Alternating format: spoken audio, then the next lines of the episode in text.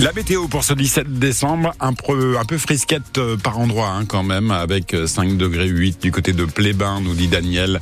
5 degrés également à Tréogat, 5 à l'île Tudy, chez euh, Dom, 8 à Guipava. Les températures euh, devraient rester basses en Bretagne, sauf sur le pays bigoudin.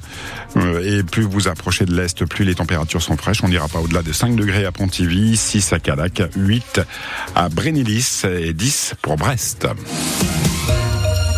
Dans l'actualité de ce dimanche, Thomas Biel, les échanges scolaires entre la Bretagne et le Royaume-Uni devraient retrouver des couleurs. Depuis le Brexit et les restrictions de voyage qu'il avait entraînées, ils ont énormément diminué. Cela va changer à partir du 28 décembre. Les mineurs en voyage scolaire n'auront plus besoin de passeport pour rentrer au Royaume-Uni. Et dans l'autre sens, les petits Britanniques n'auront plus besoin, eux, de visa pour venir en Bretagne. Cet allègement est donc un, soulagement pour les établissements scolaires, mais aussi pour la Britannie Ferries, qui a quasiment divisé par deux son transport d'élèves depuis 2019. Alors la, perte représente 2,5% du volume global de passagers transportés par la compagnie chaque année. Leur retour n'aura donc pas un impact massif sur les finances de l'entreprise, mais c'est un premier signal envoyé aux voyageurs, estime Christophe Mathieu, c'est le président du directoire de la compagnie. La prochaine étape pour nous, évidemment, ça serait que le Royaume-Uni accepte que les touristes européens et les Français puissent de nouveau rentrer au Royaume-Uni pour des courts séjours avec leur carte d'identité. Parce que là, ça n'est que pour les groupes scolaires et pour les mineurs de moins de 18 ans. Évidemment, la prochaine bonne nouvelle serait si le Royaume-Uni pouvait étendre ça à tous les passagers français. Parce que là aussi, on a perdu là pour le coup euh, presque 100 000 Français adultes. Les temps changent, il y a aussi d'autres destinations, les gens prennent d'autres habitudes, donc euh, c'est jamais mécanique. Hein. Une fois qu'il y a des ruptures comme ça, euh, c'est pas garanti qu'on récupère tout. Pour autant, c'est des freins au voyage qui se lèvent. Donc c'est toujours des bonnes nouvelles. Et la mesure s'applique également aux élèves ressortissants d'un autre pays de l'UE qui voyagent avec leur classe depuis la France.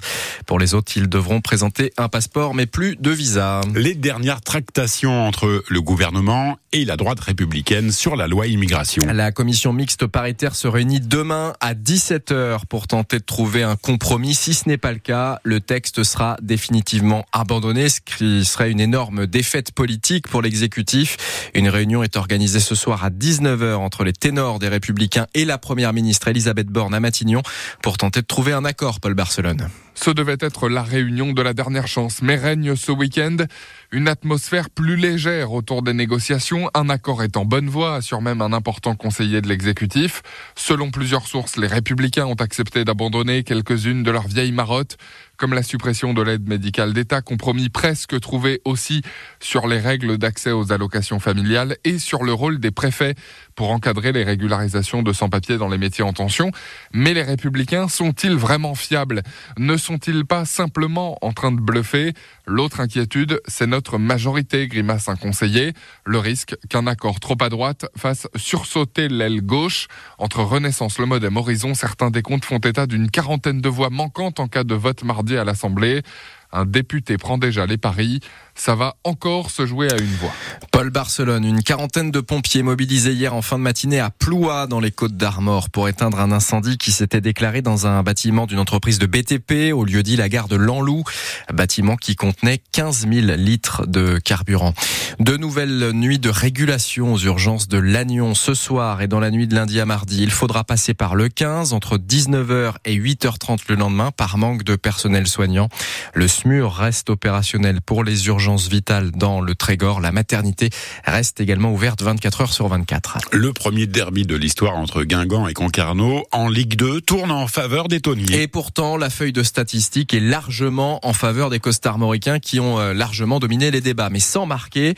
Et ils ont été punis juste après avoir touché la barre transversale à la 70e minute sur un but de Moisan, ce qui a un peu gâché la fête du Cop Rouge qui fêtait ses 30 ans. Hier, les tonniers, eux, mettent fin à trois défaites de suite.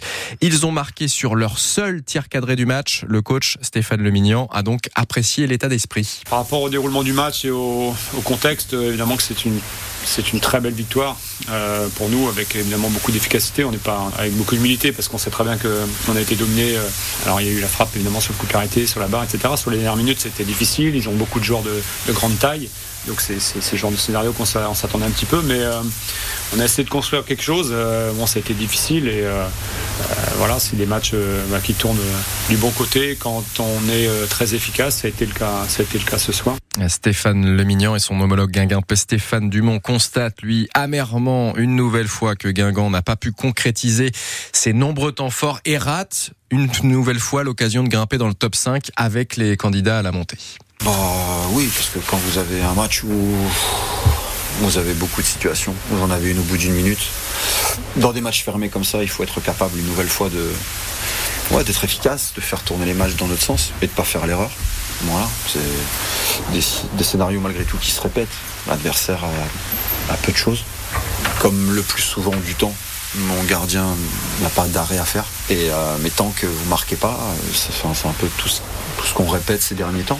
Des propos recueillis par Nicolas Blanza qui vous a fait vivre ce match hier soir au classement Guingamp est toujours sixième mais avec trois points de retard sur la cinquième place désormais. Concarneau remonte à la treizième place à, trois points de la zone rouge. S'éloigner de la zone rouge, c'est aussi l'objectif de Lorient en Ligue 1, 17e, premier relégable. Le FCL accueille Strasbourg 10e, c'est à 15h. Rennes 13e joue d'ailleurs à la même heure à Toulouse qui est 15e et avant cela à 13h Brest qui vise le top 5 se déplace à Nantes qui reste sur 5 défaites à la Beaujoire. Nantes-Brest et Lorient-Strasbourg à vivre en intégralité sur France Bleu Brésil. Les Brestoises Pauletta Fopa, Coralie Lassource et Alicia Toublanc peuvent devenir championnes du monde de handball ce soir avec l'équipe de France. Euh, finale du mondial à 19h contre la Norvège. Ça se passe au Danemark. Les Françaises visent un troisième sacre contre les tenantes du titre qui les avaient battues en 2021. L'escrimeuse quimpéroise Cécilia Berder revient dans la course pour les Jeux Olympiques. Elle a été sacrée championne de France de sabre hier à Nantes, le cinquième titre national de sa carrière. Nouveau record d'ailleurs. Un titre qui arrive une semaine après euh, le bronze au Grand Prix d'Orléans et beaucoup de chamboulements dans sa vie ces derniers mois. C'est une autre escrimeuse parce que euh, j'ai mis du temps à revenir. Il s'est passé, évidemment, j'ai eu le plus grande joie dans ma vie là, devenu maman. J'ai perdu ma maman aussi en même temps, donc euh, euh, c'est surtout ça qui a été le plus dur à, à trouver un sens en faire de l'escrime, alors qu'on a appris en pleine gueule ce que c'était la vie, ce que c'était la mort. Et là, de revenir, tout le monde me dit, bah c'est pour ta maman aussi, c'est pour ma mère, c'est pour ma fille, c'est pour moi aussi, de devenir purement égoïste, parce qu'à l'entraînement, c'est moi qui mets le masque, qui, qui cherche des solutions. Et il y a tout ce microcosme de bonnes énergies. Les gens quand ils viennent me voir, ils me disent, on est content pour toi, pour ta dernière médaille. Oh, bah ouais, je les prends ces bonnes énergies parce que c'est rare des fois dans le haut niveau.